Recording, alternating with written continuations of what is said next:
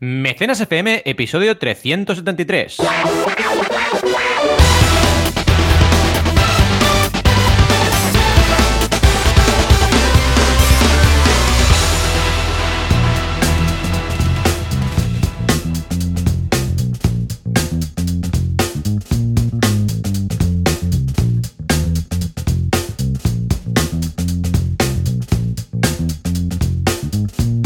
Bienvenidos y bienvenidas a Mecenas FM, el podcast donde hablamos de crowdfunding. Hoy en un episodio muy especial porque es 373, nos gusta, es Capicúa, y además porque estamos ya a las puertas de las vacaciones. Como siempre, como cada semana, estamos aquí, Joan Boluda, consultor de marketing online y director de la Academia Online para Emprendedores, boluda.com, y yo mismo, Valentía Concia, consultor de crowdfunding, y la Academia de Crowdfunding la podéis encontrar en banaco.com con V y dos Cs. ¿Qué tal, Joan? ¿Cómo estamos en este pre-vacaciones? Hola, ¿qué tal? Muy bien, muy contento, con ganas de hacer el mecenas. De hecho, es que queríamos hacer la despedida de verano, sí o sí.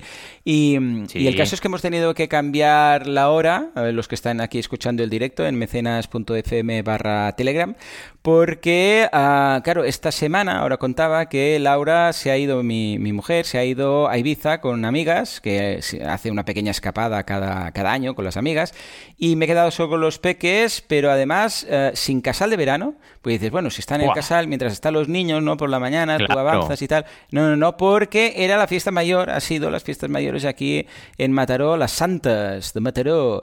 Y claro, el casal de verano, los monitores dicen... o sea, lo- serán monitores de Splay y todo lo que quieras, pero son, mm, son teenagers, o sea, son adolescentes. Esto quiere decir que las santas exacto. son sagradas, ¿vale? Entonces, no hay casal de verano, me he quedado yo solo y he, he grabado cero. O sea, he grabado Es que normal. cero patatero de nada. Y el lunes empieza la edición de verano del podcast, no tenía nada grabado y digo, voy a empezar a grabar ya como un loco. Y hoy hemos empezado el podcast un poquillo más tarde porque es que no quería anularlo, no quería anularlo porque queríamos dar, felicitar las vacaciones, despedirnos un Claro. poquito hasta temporada nueva. Y, mm, y yo te decía eso, que iba con la edición de verano, que en lugar de 20 minutos de podcast son 10, ¿vale? Es una versión reducida y solamente contestando preguntas. Me va bien por dos cosas. Primero, relaja un poco la creación de contenido. Pues claro, ya no son 20 Claro. minutos, son 10, ¿vale?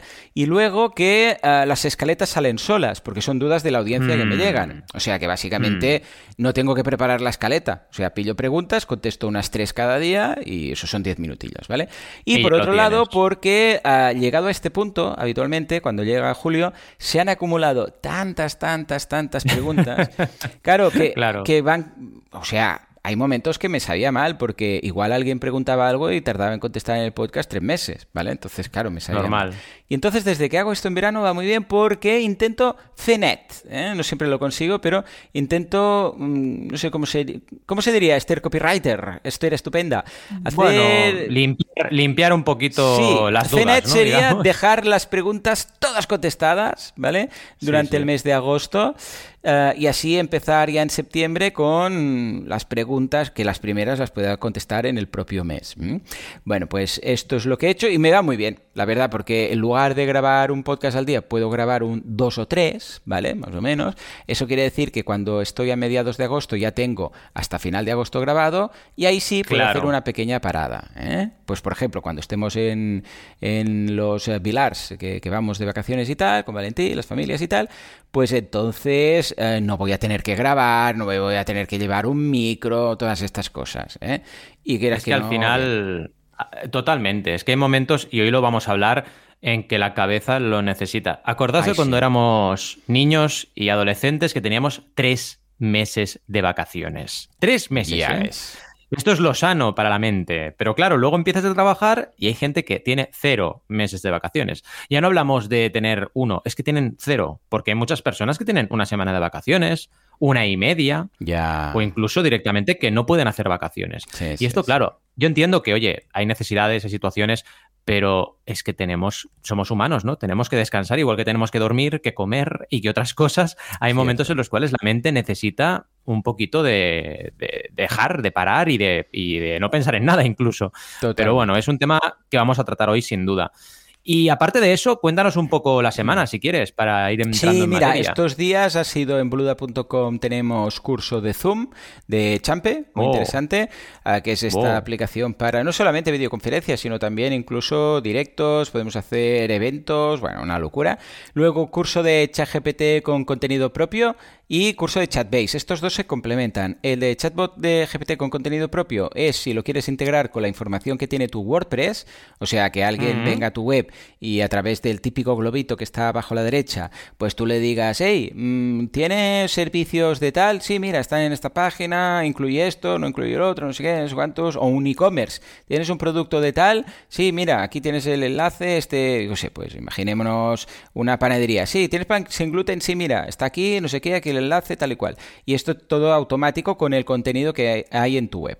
Y el otro, el de Chatbase, es lo mismo, pero contenido que tú le metes que no tiene que por qué estar en tu web. Imagínate que tú crees un, por ejemplo, pues podrías crear un con Chatbase, un bot de estos de GPT con la información de tu libro eh, de, de, las 20 reglas de oro. ¿Vale? Entonces, cualquier duda que pueda surgir sobre tal, te lo contesta, tú nutres al chatbot con esta información y cualquier duda, imagínate esto, por ejemplo, lo mira, ¿sabes dónde lo podrías meter? En tu suscripción de, los cursos de, de crowdfunding. Pues un chatbot donde tú le metas pues tu guía del, del, creador y tus reglas de oro, por ejemplo, y una guía que tienes por ahí de, de crowdfunding, ¿vale? De iniciación y tal lo metes todo en el chatbot y de repente tienes ahí un chatbot al cual le puedes hacer preguntas de forma natural y te contesta de forma natural con toda esa información. Lo embedes en tu web de forma que solo lo vean los que están suscritos a los cursos y es un extra que puedes dar a tus, eh, a tus suscriptores. suscriptores. Esto está muy bien. Es muy buena idea, la verdad. Sí, sí, porque a veces ocurre y además te digo algo, es buena idea para los suscriptores porque les das valor, pero también para ti porque puede ser que te ahorres algunas dudas que te llegan mm. habitualmente por el mail, ¿no? De, perdona, esto no sé qué. Pues primero tienes ahí el chatbot, que no es el típico chatbot tonto, ¿eh? O sea, no pensemos en los chatbots que había antaño, que no entiendo tu pregunta, no sé qué. sí, exacto. No, Estamos hablando de algo evolucionado, ¿no? Mucho, mucho mejor, ¿vale? Pues esto lo puedes añadir, lo puedes también poner en tu CTA. Además, tenéis acceso a un chatbot especializado en crowdfunding, no sé qué. Esto mola mucho. Y además te quitas de encima alguna, algunos correos que contestar. Y finalmente. Es un curso muy interesante. Sí, sí, yo, yo, mira, yo en serio, ¿eh, Valentín? Yo lo añadiría porque además tienes ya los libros escritos, no es que tengas que hacer nada más. Sí, totalmente. Nutres. Es volcar. con todo... Mm. Sí, sí, es volcar en PDF mismo, pum, los volcas y ya está. Y lo puedes añadir, hacer un vídeo y ya está, tú, ya lo tienes ahí. Y luego, curso de tests con inteligencia artificial. De hecho, con este curso hemos creado una, una página web que se llama Testología, para que la podáis probar. es muy chulo porque te hace preguntas y en función de tus respuestas, pues te da típico test de, de revista, ¿no? De qué personaje de Harry Potter serías o en qué casa iría. Entonces tú contestas preguntas que te crea a través de inteligencia artificial y analizando tu respuesta te diría, pues Gryffindor, ¿no? O sería, yo qué sé, Goku, o sería no sé qué. Es muy chulo. Ah, básicamente aquí aprendemos a crear una página web viral, bueno, viral, que pretende ser viral, que la gente mm, comparta y mm. tal, para que la gente haga test y la monetización la hacemos a través de publicidad. Es decir, que colocamos publicidad alrededor del test. Ya está. ¿eh? También explicamos en una clase cómo hacer test premium. Es decir, a ver, estos tests básicamente son de divertimiento. Pero si lo quieres mm. enfocar, por ejemplo, a test de posiciones, que también lo puedes hacer, ah, claro, igual ahí te interesa. Vemos las dos cosas, ¿eh? las dos opciones. Tanto cómo enfocarla a través de publicidad eh, típico test chorra que se pone de moda y todo el mundo lo hace, como test uh, premium. Entonces podéis elegir, hacer un híbrido, lo, que queráis. ¿eh? O sea que ahí están los cursos, espero que sean de interés. Vale, ti, seguro que tú también has creado cosillas. Sí, como cada semana. Ahora con vacaciones voy a parar. Yo hago parón integral, lo hablamos ahora. Pero esta semana todavía estamos a tope y hemos hecho un artículo bastante, bastante polémico, pero interesante a la vez. Tres mentiras sobre Kickstarter. Que si queréis lo podemos traer al podcast, porque de verdad hay momentos en los cuales hay que decir, paremos un poco la maquinaria y veamos qué se dice y qué no se dice. Una de ellas, por ejemplo, es que solo funcionan las campañas con anuncios. ¿Pero qué me estás contando? Si son 3.000 campañas y las que tienen anuncios son un 2 o un 3% como mucho no, no es verdad, ¿no? Eh, en segundo lugar, tutorial sobre empresas sin miedo al fracaso. Aquí hacemos un oh, monográfico hablando no solo de gente que haga campañas en Kickstarter, Indiegogo, también marcas que hacen campaña en su propia web y que les da igual poner que una campaña fracasado. Esto es importante porque, sobre todo en la sociedad que tenemos, latina barra española, el miedo al fracaso hay que ser conscientes que lo tenemos. Entonces, empezar a entender que el fracaso es simplemente un desajuste entre oferta y demanda en el caso del crowdfunding y que no tiene por qué ser un problema grave tuyo como empresario, empresaria, emprendedor, emprendedora, es fundamental. Y luego de clases, en los cursos online hemos tenido una de producción internacional. Atención, esto es, vamos a producir en China o vamos a producir fuera de nuestras fronteras versus vamos a producir kilómetro cero, ventajas, inconvenientes, cómo plantearlo. ¿Y qué tiene que ver esto con la venta internacional? Que como veremos no hay una ligación, ligazón necesaria, es decir, no tiene por qué ser. Si produzco internacionalmente, tengo que vender internacionalmente. Para nada. Y en último lugar, una clase de inteligencia artificial para imágenes. En este caso nos hemos ido ya a Midjourney y otros programas para crear imágenes o al menos orientarnos en la creación de imágenes de las campañas de crowdfunding. Que esto, por ejemplo, el tema de infografías todavía está un poco verde, pero para ilustrar campañas podemos tener recursos bastante interesantes ya en inteligencia artificial. Así que la gente que dice, oh, no tengo diseño, bueno, pues ya puedes empezar a hacer cositas con inteligencia artificial y espérate, porque estoy convencido que en los próximos meses cada vez serán más y más el número de herramientas que nos van a poder servir para crowdfunding. Es que está en todas partes, Joan, y tú lo haces en tus cursos y yo en los míos porque es que lo vemos. Vemos que esto de la IA mm, ya está aquí para quedarse, ¿no? Es así. Ya te digo. Eso sí, ojo, importante. No intentéis usar la inteligencia artificial para una campaña de crowdfunding haciendo un, mock-up o, algo que pretende ser lo que no, es. ¿eh? campaña de crowdfunding prototipo, ¿eh? porque si no os lo van a tirar. Ni render dejan, o sea, imagínate inteligencia artificial. Dicho esto, tocas un tema. Si quieres usarlo para la recompensa, o sea, no, quizás para los objetivos ampliados, para ponerlo todo más bonito, para qué tal, hmm. pero el producto como tal, no penséis que vale hacer uso de la inteligencia artificial de créame una bicicleta con alas. Esta es la bicicleta que vamos a hacer. Esto no. No. Como extra, como complemento, puede quedar genial. Me parece muy interesante ese, ese curso, ¿eh? Totalmente. Y tocas un tema importante que es que, y seguro que en tu campo pasa igual, la inteligencia artificial es útil siempre y cuando tú tienes un cierto conocimiento. Si no sabes nada de la temática en la cual estás trabajando, la vas a liar. Porque, por ejemplo, si le pides a, a, ChatGPT que te haga un texto para una campaña de crowdfunding, según, según cómo hagas el prompt, va a ser bueno o va a ser regular o va a ser malo. Y no es culpa de la IA, es culpa de cómo haces el prompt. Entonces, si no tienes un cierto conocimiento de base sobre lo que estés trabajando, eh, el resultado es mucho peor. Supongo que pasa igual en marketing, ¿no? Por supuestísimo, o sea, es lo típico y vamos, es, que es, es, el día a día, es el día a día. O sea que, por favor, inteligencia artificial sí, pero siempre y cuando sea para complementar, para vestir mejor la campaña y tal, no para decir, hey, esta es la Maxi Burger, mm, Burger Cangre Burger, ¿vale? No, lo digo porque incluso hay leyes ahí, ¿eh? O sea, claro, ya sabemos que, a ver, la publicidad es la publicidad. O sea, cuando vemos un helado, un anuncio de helado, Ah, no es helado lo que vemos ahí, es puré de patata con, colorantes, ¿vale? Buscan mm. una textura que, quede bien debajo de 15.000 mm, voltios de luces que están enfocando ese helado. Si fuera un helado se desharía, ¿no? Cuando vemos la Big Mac Whopper vegan, vamos a ponerla vegan, ¿vale? Igual. Ah, claro, ves una hamburguesa ahí perfecta que no sé qué, que no sé cuántos y en realidad cuando mm, abres la cajita del McDonald's dices, Dios mío, pero eso, sí, sí, la lechuga por un lado el tomate que ha caído, dices, incluso a nivel de juguetes está prohibidas bastantes cosas, por ejemplo, no sé si os habréis dado cuenta que ah, está prohibido que los ah, juguetes vuelen solos, si no vuelan. Entonces se tiene que poner un niño que lo aguanta con la mano y que, ah, que lo hace volar. Imagínate un Superman, ¿vale? Una figura de Superman. No se puede hacer que parezca que vuela ¿vale? Porque se, representa que es publicidad engañosa. Tienes que meter un niño que coja al Superman y haga, ¡uh! que vuela, ¿vale? Eh, y pueden, eh, en muchas ocasiones tienen que poner debajo unas letras que pongan estos, estas figuras hacen esto, o necesitan pilas, o no van solas, o no sé qué. Claro, con el, con el marketing y el crowdfunding igual, ¿eh? Está muy bien Totalmente. pero ojo, no nos pasemos que luego, claro, hace un hoverboard como Regreso al Futuro. Y esto lo presentas a Kickstarter y con, lo peor, lo mejor que puede pasar es que os lo, que os lo rechacen. Eso es lo, eso es lo mejor. Lo peor que no se den cuenta y acabe el tema mal, ¿vale? O sea que sí, sí. Pero muy, muy chulo. Tema de mm, imágenes con inteligencia artificial. Yo tengo mi Journey, tengo la versión más básica, el, mm. pago inferior, ¿vale? Y lo uso básicamente por divertimento, porque me lo paso muy bien. Totalmente. Muy bien. Porque además soy muy fan de cómic, de manga, de anime y tal, y entonces empiezo a decir, va, ah, yo qué sé, pues aquí un Goku hecho por Ghibli Studio. Entonces crea un Goku ahí, pero con el estilo de tal. O le digo Goku en el Null Kingdom con Luffy, que es de otra serie, ¿no? Y te hace cosas muy chulas, muy divertidas, que hasta el momento Valentín y yo buscábamos en imágenes de Google. Pues te acuerdas que siempre decimos, imagínate un no sé qué, y lo encontrábamos, ¿no? Pues ahora si no está, lo crea la inteligencia artificial.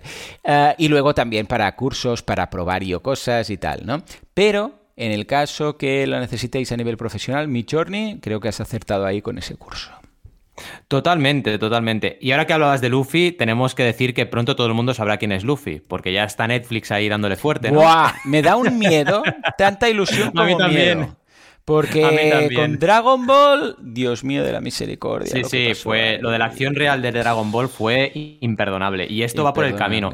Pero bueno, no Netflix a veces la acierta, ¿eh? Sí, sí, no Sé, pero para mí es un riesgo brutal porque, claro, han tardado un montón de años en hacer esta primera y esta es una saga de las veintipico sagas. O sea, estos actores, si van a hacer la segunda, ya van a explicar su edad. Y tres sagas van a acabar ahí como los yayos. O sea, es que no. Y además que a medida que va pasando, a nivel de CGI y de los poderes que tienen, se complica muchísimo más. No es lo mismo hacer un Goku que va muy rápido que intentar hacer una transformación en Ultra Instinct o en Super Guerrero nivel 3 con todo el pelo aquel. Eh, pues con, con, One Piece ocurre lo mismo. Con One Piece al principio vale, pero luego se complica mucho. Pero luego, cuidado, ¿no? Entonces estoy ahí como, bueno, yo no lo, yo no lo hubiera hecho por, por el miedo al fracaso estrépito que fue Dragon Ball. Pero, hey, nos lo vamos a pasar bien. Vete a saber. ¿eh? Totalmente, totalmente. Y a ver, los efectos hoy en día digitales tienen un nivel muy alto, pero es verdad, hay cosas que en efecto digital no van a quedar bien nunca. Mira, justamente estaba escuchando un podcast de la peli de Abyss, que no sé si te acuerdas, una peli de James Cameron de alienígenas en el, en el fondo marino, y hablaban de los efectos especiales, ¿no? decían como antes, como había mucho más artesanía en los efectos y tal, aguantan mucho mejor las pelis que las pelis con CGI abusivo de los primeros CGIs que es que cantan un montonazo. O sea, ves eso y dices, no, es que no puedo verlo, es horrible. Y ocurre un poco igual. Ahora, hoy en día han avanzado tanto los CGI que es que realmente estamos en un nivel muy bestia. Ya veremos, ya veremos cómo acaba. Apunte friki. En fin, ¿vamos a por noticias o qué? Sí, sí, venga, por favor, las noticias de la semana crowdfundicas o las... Aunque no sean de la semana, si son noticias crowdfundicas, buenas son.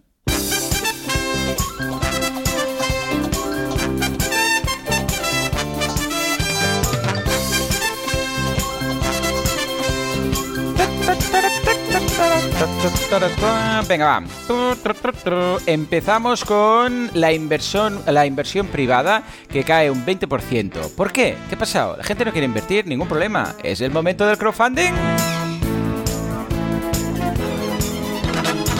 Y atención porque hay nueva chica en la oficina. No, nuevo chico quizás en la oficina. No, nueva plataforma.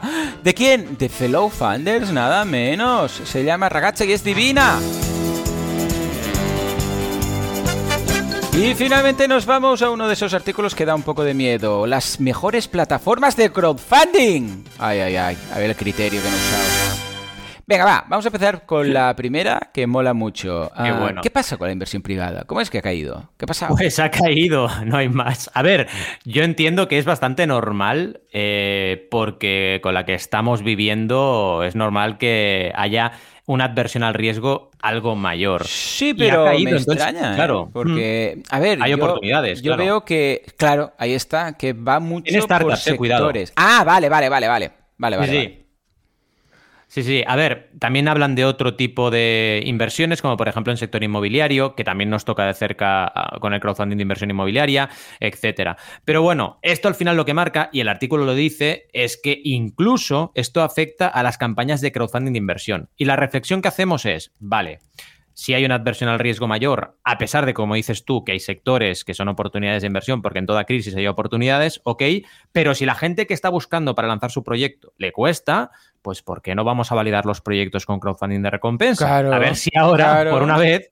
la gente entiende el funcionamiento del crowdfunding de recompensa. Sobre todo la gente que está muy metida en voy a levantar rondas, que está bien, pero si validas, todavía mejor. Es decir, si tú validas, eso nunca te va a restar, te va a sumar los inversores van a entrar mejor y tú vas a tener más probabilidades de éxito, no hay más. Pero vaya, es sintomático que ocurra esto, entendible hasta cierto punto y con el apunte que haces tú también muy claro, que es que hay sectores y situaciones en las cuales la inversión ahora está creciendo y no bajando, porque en crisis siempre hay sectores que crecen. ¿Cómo lo ves todo esto? ¿Crees que el crowdfunding de recompensa tendrá ahí su momento? Yo creo que sí, sin ningún tipo de duda. Lo que pasa es que es, una, es un tema más psicológico y cultural que otra cosa sea el momento, lo ha tenido... Mira, te digo algo, el momento lo ha tenido potencialmente siempre. Lo que pasa es que, claro, como la gente... A ver, la gente está acostumbrada a hacerlo de siempre. O sea, es lo típico. ¿Qué haces? Pues lo de siempre. ¿Necesitas dinero? Vas al banco, eh, pides un crédito, vas con tu plan de empresa, no sé qué. No te planteas hacer crowdfunding a no ser que seas un poco pues más moderno, que te interesen estas cosas, que hayas participado y tal. Pero claro, el crowdfunding es relativamente joven comparado con un préstamo o un crédito. Préstamo de crédito mm. están desde que están los bancos, ¿vale? Y los estudios de mercado también, mucho antes que crowdfunding. Entonces, por inercia se tira por ahí. Pero, pero, en el momento en el cual se cierran los grifos, entonces, claro, el hambre es lista y dice, bueno, ¿qué, qué hago? no, no tengo esto, pues a ver qué hay. Entonces ves un artículo, buscas no a Google, financiar, no sé qué, alternativo, alternativo, ¡pum! Oh, crowdfunding, a ver, buscas y, ah, pues vamos a probar. Con lo que sí, creo que sí, que realmente va a, a, a ver. Dudo que aumente todo un 20%, por ejemplo. O sea, dudo que sea proporcional. Pero que como cuando se cierra un grifo el otro va, a salir más, pues seguro, mm. seguro. ¿eh? O sea que... Es que me ha hecho gracia porque justo comentabas casos que me han pasado estas últimas semanas de he buscado crowdfunding en Google y me ha salido tú, ¿no? Me ha pasado un montón. Y yo siempre agradezco cuando me dicen cómo me han encontrado, oye, muchas gracias porque así sé de dónde viene el lead, no sé qué, no sé cuántos, pero es que me ha pasado más de una vez y justo lo has dicho y he dicho, ostras, curioso, pero es justo lo que me dicen muchos clientes ahora. Y es normal. Eh, y es hasta cierto punto también bueno, porque así al menos se va descubriendo, ojo, una herramienta complementaria, que siempre lo digo, no es sustitutiva. Tú puedes combinar las dos cosas, pero aprende a validar, porque es que si estamos otra vez, como decías tú, haciendo lo de siempre, que es lo que hacíamos en el siglo XX, pues igual han cambiado las cosas un poquito y ahora los inversores, inversoras tienen más validad. Valentí, es inercia. Sí, sí, total. Es pura inercia. Yo, mira, el otro día lo hablaba con Alex, que cuando acabamos de grabar el podcast, él se graba el local y luego me pasa la, su audio por WeTransfer, ¿no? Y fallaba mucho WeTransfer. Y buscamos uno alternativo que se llama File Mail, File Mail, que siempre recordamos de Filemón. Pensamos, mira, Filemón. Ostras, Filemón. Es la mnemotecnia, ¿no? Y, y hasta que no cambió, por inercia, porque además es mucho más rápido, cabe más y tal, seguía usando el de WeTransfer, aunque era más lento, que se tenía que poner un código que te llegaba no sé qué, que a veces no cargaba. Y, o sea, tenía que estar muy mal hasta que hace 3-4 semanas ha empezado ya a hacerlo con, con Filemail, ¿vale? Ya no va a WeTransfer. Pero igual se ha tirado pues cuatro meses que digo, y estamos hablando de poner una URL y arrastrar un archivo, ¿eh? Pero por inercia se hacía lo que eh. se sigue haciendo. Entonces, ¿qué ocurre? Imagínate con esto. Ah, no me vengas con cosas raras. Yo voy al banco, no sé qué, hago esto. Déjame tranquilo. y ya está, ¿vale? Entonces, bueno, si se cierra un grifo, pues vas a tener que buscar otras alternativas. O sea que, bien, muy interesante y muy realista, muy realista. Pues va, ahora cuéntame qué pasa con Fellow Funders, que montan. Bueno, están a tope, están a tope. Yo estoy alucinando porque están fichando gente, están abriendo en este caso una nueva versión de la plataforma porque es Fellow Funders, pero renovada. Y está muy mm. chula. Está muy chulo el logo que han utilizado, está muy chula toda la. Eh, toda pero es especial, es, nivel de es diferente, o sea. No, no, no, es la suya. Vale. O sea, es la, suya, pero nueva plataforma a nivel técnico, digamos. Ah, vale, que han reestructurado todo. Nuevo ah, diseño. Exacto. Exacto. Han captado, nos da un poco de datos este artículo, 50 millones de euros en los últimos seis años, con lo cual bien, prácticamente, no, no, a 10 por año, pero prácticamente. Y además esto suele ser cada año mucho más que el anterior, así que va exponencialmente creciendo. Y esto es interesante. Y bueno, está muy bien que hagan una nueva versión de la plataforma. Esto pasó con Berkami, acordaos también. Ha pasado con Kickstarter en repetidas ocasiones. Si veis artículos míos de hace 10 años, veréis capturas de pantalla de Kickstarter hace 10 años y era muy diferente a como es ahora.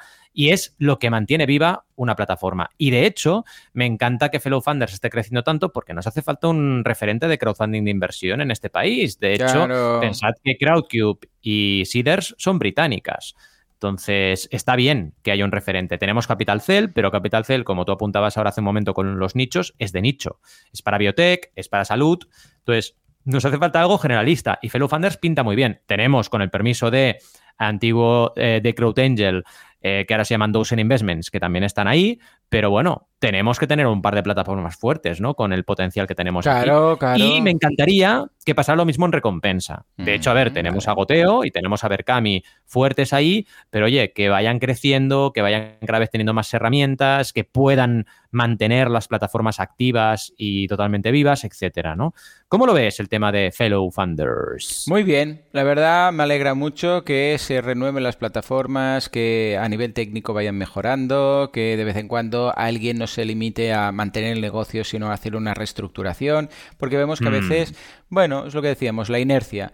Esto va bien, no lo toco. Entonces, claro, eh, ¿cuántas veces hemos visto una actualización de alguna app ¿no? De, de, smartphone o así, que dices, hemos reestructurado sí. abres y hostia, qué guay, ¿no? Como consumidores, hey, están al día, van actualizando, van haciendo cosas y tal. Con lo que veo que es una buena jugada y además de calidad, porque la gente de Fellow Funders ya sabemos que lo hace muy bien. ¿eh? o sea que echaré un vistazo a nivel de usabilidad a ver qué tal, qué me parece. Y ahora sí, uno de esos artículos que me da un poco de miedo enfocar, porque cualquier cosa, sí, sí, que sea las mejores plataformas, el mejor ejercicio, la mejor dieta, el mejor, mejor, mejor, mejor, es un poco, bueno, vamos a ver cómo lo han hecho. En este caso, de 13 bits, que tampoco es una plataforma o una, uh, bueno, un, medio publicitario o, de noticias que sea específico y concreto, porque esto lo hace, yo qué sé, un universo crowdfunding o algo así, dices, bueno, a ver qué han hecho, ¿no? Mm. Pero cuando es algo un poco más generalista o que toca más tecnología en general, dices, a ver, a ver, pero a veces nos sorprende. A ver, ¿qué han hecho? Pues bueno, para empezar ya dicen mejores portales de crowdfunding para financiar tu startup. Aquí dices, uy, cuidado, a ver qué venimos, a ver qué viene por aquí, ¿no? Y vamos a destacarlas simplemente, ¿no? Hablan ahí con su introducción y tal. Vale, empezamos con Indiegogo. Bien, me parece curioso que empiecen con Indiegogo y no con Kickstarter, pero bueno, Indiegogo es la 1, eh, Fundable es la 2, que yo sinceramente pocas veces he hablado de ellos, pero oye, ahí están. La tercera es Kickstarter, dices, bueno, pones la que es la primera en el tercer lugar. Bueno, oye, de que cada uno haga lo que quiera. Seeders, y aquí ya empezamos a mezclar, porque ya están mezclando recompensa con inversión. Son cosas muy distintas. Entonces, eh, lo que vemos aquí es que, por ejemplo, eh, te dicen que la gran diferencia de Seeders con el resto de plataformas es que haces crowdfunding a cambio de acciones. Los inversores que intervengan, bueno, hasta ahí bien, ¿no? Y sigamos, GoFundMe, una de donación, entonces, claro, Startup y GoFundMe no es muy compatible, porque tú una startup lanzarla por donaciones, ¡guau! A no ser que sea una ONG o que no sea un tipo de negocio súper altruista, te va a costar. Fundraiser, que también es otra plataforma que es mm, muy poco conocida a nivel europeo como mínimo, y eh, ya está, serían estas. Entonces, bueno, echo de menos, por ejemplo, un Berkami, Sí. Hecho de menos un goteo. Pero se han basado de menos en algo, han dicho, pues mm, parámetros que vamos a usar, o ha sido un poco chupar el dedo, levantar y decir, esta creo que tal. Pues, no, no, no, ha sido un poco así. Porque, a ver, me parece sorprendente que no mencionen a Crowdcube cuando es referente en crowdfunding de equity. Y me parece sorprendente que no mencionen a Berkami, por ejemplo, o Ulule que son eh. dos plataformas europeas súper potentes.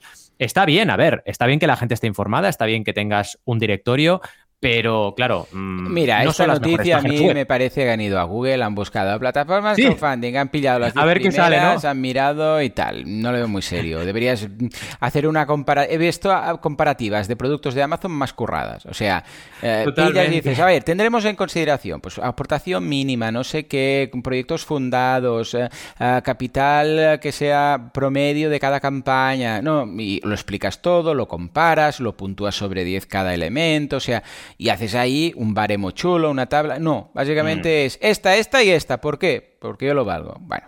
Pues, señores de 13 bits, creo que se puede hacer un poquito, un poquito mejor. Totalmente. Aparte es que acabo de hacer la prueba, si pones plataformas crowdfunding en Google, te salen artículos bastante mejores que este. Entonces, no sé, ya que lo vas a hacer, hazlo basándote en lo que ya hay y dale un poco de caña, ¿no?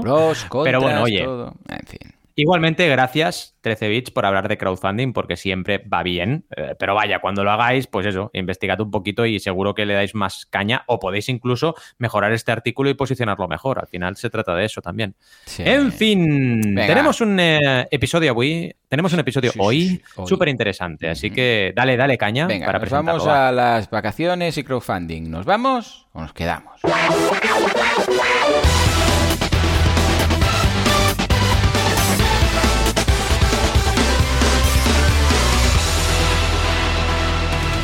Vale, ti, vale, ti, vale, ti. Quiero hacer una campaña de crowdfunding, pero eh, estamos a 29 de julio. ¿Qué hago? ¿La hago? ¿No la hago? ¿Qué hago? ¿Qué hago? Ayer cogí, hice una cosa terrible. Es otro momento. Ten, ten, ten. Cogí el teléfono de un número que no conocía. ¿Vale? Uh, eso son palabras mayores. Se merece un chan, chan, chan, por favor. Chan, chan, chan, Y bueno. Y era el, salió... el de la electricidad que te quería hacer una oferta, ¿no? No, no, no, me salió de verdad un cliente potencial, pero me metió un rollo. Soy streamer, tengo 3 millones de seguidores, no sé qué, no sé cuántos, se me está a punto de caer el estudio, me lo tienen que reformar, si me lo reforman no tengo vía para vivir. Yo, yo empatizando en plan, ostras, que me sabe muy mal, no sé qué, no sé cuántos. Tengo que empezar una campaña mañana. Y he buscado en Google y he visto que... Y digo, pero tío, digo, pero, pero ¿dónde vas? Si yo tardo tres meses en preparar el lanzamiento, ¿cómo que mañana? Y es que justo lo has dicho y ¡pam! Realidad, anécdota realidad, ¿no? Es que ocurre, ocurre. La gente se vuelve loca antes de vacaciones y quieren empezar como sea la campaña de crowdfunding ya. Y dices, cuidado, porque todo lleva una preparación, ¿no? Y hoy vamos a ver eso, vamos a ver cómo se relacionan vacaciones y proyectos en general ah, y vacaciones y crowdfunding en particular. Ideal para despedir la temporada, sí, señor. Totalmente, totalmente. A ver, lo primero que tenemos que tener en cuenta es que aunque vivamos en nuestra burbuja de emprendedores, que somos unos motivados, la mayoría de la gente hace vacaciones, ¿vale? O sea, tú te vas a cualquier otro sector que son tus clientes, ¿vale? O sea, tus clientes te van a contratar y están haciendo vacaciones en agosto, la mayoría de ellos. A lo mejor no cuatro semanas, que son los que tienen más suerte, a lo mejor son tres, a lo mejor son dos, pero hacen vacaciones. Entonces, pensar en meterle mucha caña en agosto o quizás, cuidado, en Navidad, a tu campaña de crowdfunding cuando la gente está desconectada es un peligro potencial. Dicho esto, disclaimer, si tú tienes todo muy bien preparado, si tu precampaña ha sido excelente, si todo está bien y estás obligado, y cuando digo obligado digo con todas las letras obligado a lanzar tu campaña en agosto porque si no pasa algo muy grave, por ejemplo no entran unos inversores, por ejemplo tienes que cerrar en septiembre porque ya no tienes dinero, si no hay otra alternativa, pues oye, vale, si estás preparado, lanza. Si no, no, porque directamente vas a fracasar. Pero es que en otros contextos, que son la mayoría, el 99% de los contextos no es obligación, no pienses en vacaciones, haz vacaciones. ¿Por qué? Porque al final tus clientes harán vacaciones y van a desconectar, vivirán la vida y tú estarás amargado o amargada trabajando en tu campaña sin descansar y vendrá septiembre y no tendrás energías para nada. Y esto nos pasa muy habitualmente. Y el primer año que emprendes, vale, el tercero también, el quinto también, ah, pero cuando llevas 10, la cosa cambia, ¿eh? Cuando llevas 10 ya no puedes. Y al final eso es un cúmulo de haber estado apurando la máquina. Esto es como un coche, ¿no? Te compras un coche, le metes 100.000 mm. kilómetros, 200.000 kilómetros, llega un momento que peta. En cambio, alguien que lo usa de forma más casual, le dura el coche 25 años. Claro. Pues al final es eso, tienes que saber frenar un poquito. Además, otra cosa, la gente no estará pendiente de tus publicaciones. Es verdad que hay menos ruido, es cierto, hay menos ruidos en redes, tienes una oportunidad, pero al final siempre tienes oportunidades. Y si no descansas, tampoco las vas a saber aprovechar. Entonces es ponerlo en una balanza. ¿Bajarán tus seguidores? A ver, yo por mi experiencia, y hablo por mí, ¿eh? Yo ya llevo años probando de parar en seco y yo no bajo el crecimiento de seguidores. ¿Qué pasa? Que yo en septiembre le meto caña. O sea, yo cuando empieza septiembre, ahí estoy otra vez. Pero paro y muchas veces te encuentras artículos y gente que dice, no, no puedes parar porque no sé qué.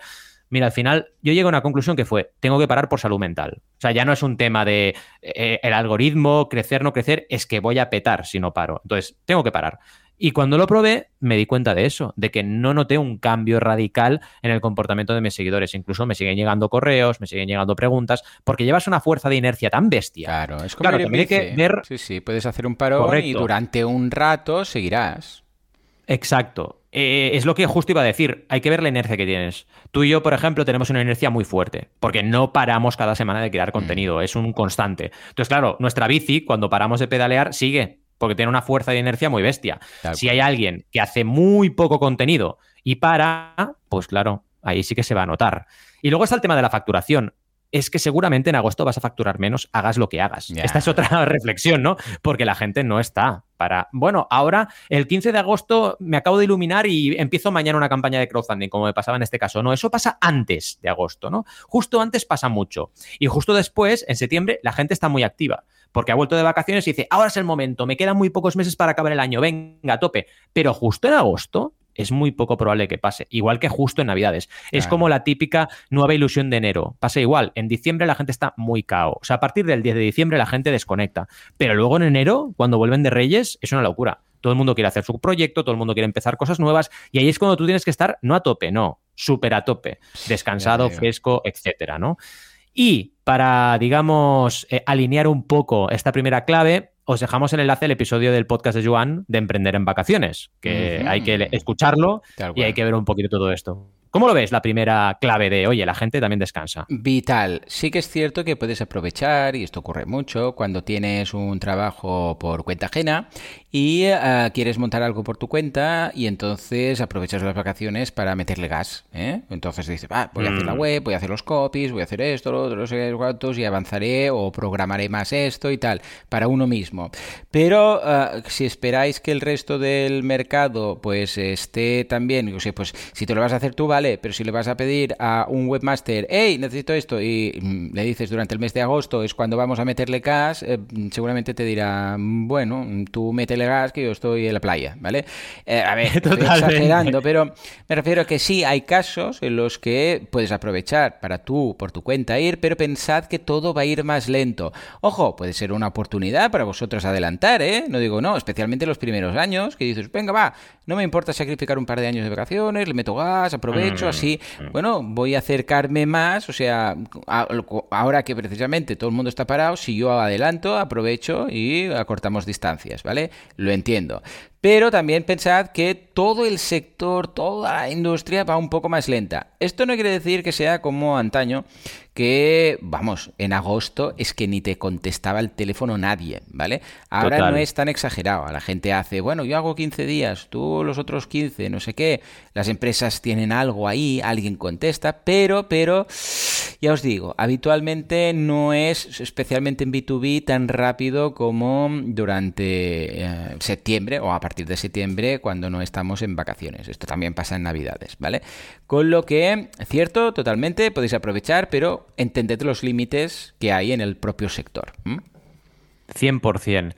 Clave 2. Y esto es un truquito que yo hago y estoy seguro que Joan también, vaya lo sé, que es hacer lo esencial, pero descansar. Es decir, hay cosas de tu negocio que no vas a parar, porque también hay otra cosa importante. Los que tenemos, somos dueños de negocio o somos autónomos, siempre tenemos que tener un mínimo, un mantenimiento ahí y lo tenemos que hacer nosotros, porque aunque delegues, aunque tengas equipo, hay una parte de tu negocio que depende de ti siempre. Entonces, ¿cuál es la recomendación? Un time blocking, no el normal, no, el sagrado, ¿vale? O sea, un time blocking que tienes que respetar a rajatabla que el mío es, yo contesto correos a primera hora y a última hora. Y en medio no hago nada. Pero nada es nada. a no ser que un cliente me llame porque hay una urgencia o me envíe un WhatsApp de me estoy muriendo, ¿vale? Entonces, vale. Pero si no, no lo hago. ¿Y qué hago? Utilizo el truquito de como yo salgo a correr también en vacaciones, ahora por ejemplo que estoy apuntando también al gimnasio, no haré pesas, no iré al gimnasio, pero sí que correré, pues tres veces a la semana como mínimo me estoy levantando a las seis de la mañana y antes de que la familia esté activa, yo aprovecho y contesto correos. Mm. Entonces, ¿qué pasa? Me voy dejando los correos a cero, porque una cosa que odio es volver de vacaciones con 2.000, 3.000 o 4.000 correos. O sea, no puedo. Entonces, necesito vaciar, necesito además hacerlo porque es que me salen oportunidades y no puedo dejarlas escapar y es lo que tengo que hacer es lo esencial. El correo para mí es esencial y lo tengo que hacer. Al igual que la web. Si hay algún tema de la web, tengo que hacerlo. Si tengo que avanzar algún tema de la web, porque mm, si no en septiembre pasa algo, pues lo tengo que hacer. Pero es lo mínimo. Y el resto, el resto del día, oye, que no te bloqueen el tiempo con tus seres queridos, con tus amigos, con lo que tengas que hacer. Aprovecha para estirar también las horas de sueño.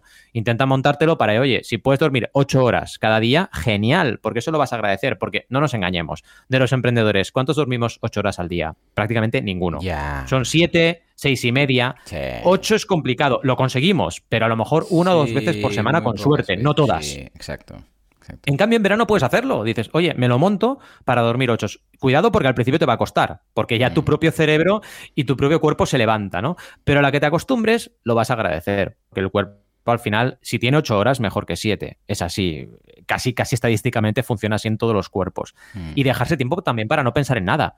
Para pillar tu ocio preferido, para leer un libro, para no pensar el otro día comentaba, había un monólogo de estos de humor que me pasaban que decían que los hombres tenemos una, tenemos el cerebro montado como cajitas, ¿no? Eh, cada cajita es una cosa que hacemos en ese momento, ¿no? Lo típica, la típica broma de que los hombres somos solo unidireccionales. Y que tenemos la cajita de la nothing box, ¿no?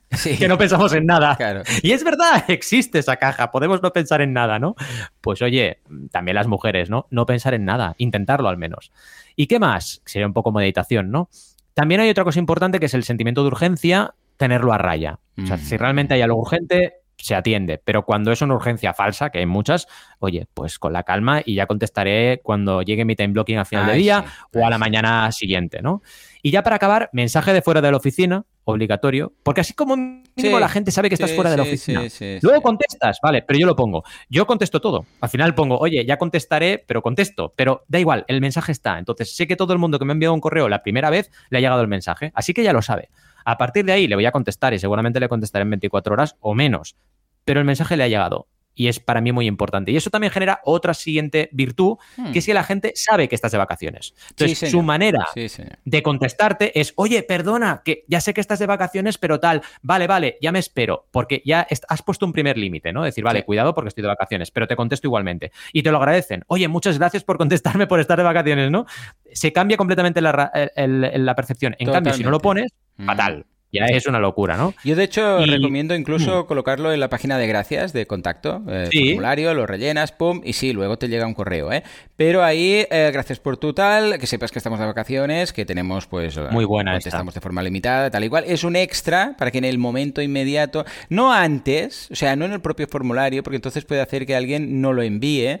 Eso, no, ah, está de vacaciones, no, lo no, no, envíalo, pero luego ahí, esto lo he visto mucho también con horarios, uh, vacaciones mm. aparte, de gracias por eh, tal, nuestro horario de soporte o de lo que sea es de lunes a viernes, de tal hora a tal hora. A veces podemos contestar alguna cosa fuera de horarios, pero esto es lo habitual, ¿vale? No sé qué. Y así, de forma inmediata, ya lo sabe. Y luego lo que dices tú, en el correo, reforzarlo: el, hey, estoy fuera de vacaciones, tal y cual, mm, internet limitado, todas estas cosas. Totalmente de acuerdo contigo.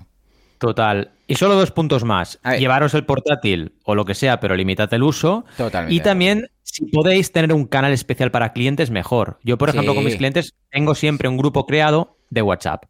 Y mis clientes, si tienen una urgencia, escriben en ese canal y no abusan de ello, porque saben que, oye, no pueden estar ahí machacando porque sí. Entonces, ¿qué ventaja tengo con esto? Que si tienen una urgencia me van a escribir. Y como ya lo sé, pues me relajo. Mm. Y ya para acabar, un artículo para disfrutar de vacaciones uh. emprendiendo que hemos encontrado para que le eches un vistazo y hay algunas cositas, algunos tips bastante interesantes en este artículo, además de lo que hemos comentado. Así que nada, lo podéis leer y comentar con nosotros. Genial. Y así llegamos a la clave 3, que es ajustar crowdfunding y vacaciones. Es decir, lo que ya nos toca de lleno. Lo primero, no hacer campañas en agosto. Oh, yo pensaba que iba a ser como ajustar el crowdfunding con vacaciones, pensaba que iba a ser un crowdfunding para, que, para que te paguen las vacaciones. Exacto, que también podría ah, ser, ¿no? Vale, vale. Madre mía. Como el que te pasé, te pasé un, pequeño segmento de la serie El Pueblo, cuarta temporada, que había una abuela que se inventó una campaña de crowdfunding ficticia para que le pagaran un crucero para irse de vacaciones, pero mentía más que una bellaca, pero cosa mala, muy divertida. La Emilia, buscadlo, porque es divertido. Y yo te propongo, como, yo te propongo un vídeo divertido de vacaciones de cómo no hacer una campaña de crowdfunding. Pilles todos los segmentos pues de ese bobeto porque es todas las antiprácticas. Supongo que no vas por aquí. Todas. ¿no? No, sería precisamente lo que no hay que hacer, ¿no? A ver, campaña en agosto yo he tenido muy pocas. Eh, las que he tenido han funcionado, pero ¿por qué? Por lo que os decía, era fuerza mayor y estaba preparada la pre-campaña. Pero como norma general, evitadlo. También, si hacéis pre-campaña, que esto hay mucha gente que lo hace, oye, voy a hacer pre-campaña, captaré correos antes de empezar la campaña en septiembre, programa publicaciones, intenta hacerlo de una forma que te permita descansar también. Porque si no, vas a estar todo el rato ahí apretando y en septiembre vas a estar fundido o fundida. Programar el estreno de la campaña para finales de septiembre también es buena idea, porque si no tienes el estrés de, ah, empiezo el 4, empiezo el 4, empiezo el 4, y al final no descansas en todo agosto. Entonces, si puedes, programa para la segunda quincena de septiembre o incluso un poco más para darte el margen de septiembre, corregir lo que no haya podido funcionar en agosto. Correcto. Eh, desconectar y cargar pilas obligatorio no pensar en que pierdes oportunidades porque no va a ser así. Si tú al final haces una pre-campaña correcta, vas a acabar lanzando tu campaña teniendo éxito igual. Y hay que dejar claro a la audiencia que te vas de vacaciones, igual que hemos dicho ahora con los avisos de las webs, etcétera, ¿no? Y para acabar, dejar un método de contacto claro, preferiblemente el mail, porque el mail, la ventaja que tiene es que puedes controlar tú cuando contestas. Correcto. Justo la anécdota del teléfono es precisamente lo que no hay que hacer. A la que todo va por teléfono, estás cao porque el teléfono no parará de sonar. ¿Cuánta gente veis en la playa o en la montaña con el teléfono hablando por trabajo? Fatal, es que mucha gente. Y el teléfono es muy, muy, muy, muy, muy eh, duro de gestionar porque es todo el rato pim, pim, pim, pim, pim, pim, y eso te impide desconectar cerebralmente, es imposible. Porque siempre hay alguien que te quiere llamar. Imaginaros que cada mail que llega a la bandeja de entrada fuera una llamada. ¿Qué? Bueno. O sea, estarías pegado al teléfono todo el día. No, para nada. Locura. Y esto al final es bueno, fijaos, también para luego tu día a día. Para cuando ya trabajas normal, en tu año normal, si ya has orientado todo a tu correo, te va a funcionar mejor a nivel de productividad. Entonces, también es un buen momento para empezar a hacer buenas prácticas. Y para acabar, no os enganchéis a las redes. Las redes mm. están bien para trabajar, pero no estéis enganchados porque a la que entréis a Instagram para subir una foto, yo antes subía fotos en vacaciones, ahora Rara vez, ¿eh? Rara vez, porque es que prefiero desconectar, prefiero no estar enganchado a las redes. Eh, que a lo mejor te subo una foto porque me ha hecho mucha gracia, bueno, vale. Pero antes me acuerdo que cada día o cada semana subía fotos, anda ya, o sea, descansa, porque luego cuando vuelvas tendrás que estar ahí por obligación, porque las redes sociales hoy en día ya son herramientas de trabajo. Es así. Tal cual. En fin. 100% y lo último, un enlace es de. Es como cuando vas a tener un peque mm. que te dicen, aprovecha ahora para dormir todo lo que puedas, que después no podrás. Pues lo mismo. Es lo mismo, es lo mismo. Sí, iba a decir que como artículo final, uno de Launchboom, que es una agencia de eh, anuncios ligados a campañas de crowdfunding, que justamente dice no lances tu Kickstarter en vacaciones de Navidad en este caso. Pero es interesante que le eches un vistazo. ¿Qué opinas sobre esto? Va, sobre la clave número 3. 100% de acuerdo, de verdad, dormid ahora que podéis, porque luego no podréis. Es, es lo mismo, es exactamente lo mismo. O sea, descansad cuando podéis, porque luego no podréis y igual lo necesitaréis porque no lo habéis hecho. Entonces, a ver, descanso, todo el mundo necesita. Antes o después, pues si no acabas petando. ¿Estamos de acuerdo hasta ahí? Sí, vale. Entonces, tienes, hay 12 meses, los ves, ¿no? Vale. ¿Cuándo es más probable que puedas descansar. Cuando todo el mundo está al 100% y están los clientes ahí pidiéndote cosas y tal. O, mira, parece que ahí en agosto, hay un momento, julio, agosto, hay un momento en el cual hay menos actividad. Pues está claro, ahí ya está, es que no hay más. O sea, si necesitas descansar, si eres un, yo sé, una bestia parda que no necesita descanso, pues haz lo que quieras. Pero si en algún momento sabes que si no haces pausa, petarás, aprovecha el momento de menos actividad. Y en este caso, y por el tema del clima, y por donde vivimos, y por todo, es el mes de agosto, ¿vale? Aprovecha ahora. ¿Que yo podría tirar? Sí, podrías tirar. Vale, estamos de acuerdo. Pero ¿hasta cuándo? ¿Hasta el agosto que viene? Mm. Hombre, no. Claro. Vale, ¿cuándo pararás? ¿En septiembre? ¿En octubre? ¿En noviembre? ¿Cuando está todo el mundo a tope? Claro, o sea, y además una cosa, que estas pausas son, es que a mí me pasa, ¿eh? Muchísimo. Son pausas que no te das cuenta que tienes que hacer hasta que las haces. Tú puedes decir, no, yo puedo un poco más, yo no sé qué, pero si no lo necesito, vale, hazla y te verá, cuando la hayas hecho, cuando acabes, te das cuenta de, hostia, pues sí que me ha servido. Así que he puesto más distancia, así que veo las cosas más claras, así que me lo tomo con más eh, filosofía. Esto es como cuando estás con programando algo y no te sale, no te sale, no te sale. Haz un parón. No, no, que es que ya lo saco. No, no, haz un parón. Y el día siguiente te mm. despiertas fresco, le metes gas y en dos minutos. Igual lo hubieras sacado en tres horas más ayer por la noche. No, para un momento, descansa, despiertas el día siguiente, mente fresca, renovada, y te lo sacas en dos minutos. ¿Queda rabia? ¿Parar? Sí, pero es que es mejor. ¿Vale? O sea que lo digo porque a veces parece que no nos hace falta, Pero hasta que no lo hemos hecho no nos damos cuenta que sí que hacía falta. Y cuando lo has vivido dos, tres, cuatro veces es cuando dices, sí, sí, ya lo he vivido, ya sé lo que es. Estoy pensando, no, podría hacer esto, podría hacer lo otro, pero sé, por experiencia de años anteriores, que si hago esta desconexión, luego vendré aquí a saco y me lo como todo, ¿vale? Pues esto, que lo sepáis, especialmente por si no lo habéis hecho nunca, cuando empezáis a montar un negocio, que nunca es mal momento, o sea, nunca es buen momento para parar y todo esto, ¿no? Pero ya os digo yo, que cuando lo has hecho una vez, te das cuenta que incluso ha sido más productivo y más beneficioso a largo plazo. ¿eh? O sea que aquí queda una última ah, nota de consejo. Totalmente, totalmente. En fin, chicos y chicas, en fin, crowdfunders, hemos hecho un episodio que espero que sea una guía para estas vacaciones. Esperamos que descanséis un montón, que os lo toméis con calma. Hemos repasado contenido en boluda.com, banaco.com, pero es que tenéis miles de contenidos para repasar si queréis repasar y podéis. Y también hemos repasado la actualidad de la semana, acordaos, con la inversión privada que cae un 20%, con Fellow Funders y su nuevo diseño de plataforma, y con las mejores plataformas de crowdfunding según 13 bits. Y para acabar, estas claves importantes de vacaciones y crowdfunding. Como os decimos, os deseamos mil veces que tengáis unas vacaciones muy buenas. Nos vemos a la vuelta en septiembre y hasta entonces os deseamos muy buenas y felices y productivas jornadas, pero de descanso, ¿vale? Venga, gracias y hasta septiembre. Adiós.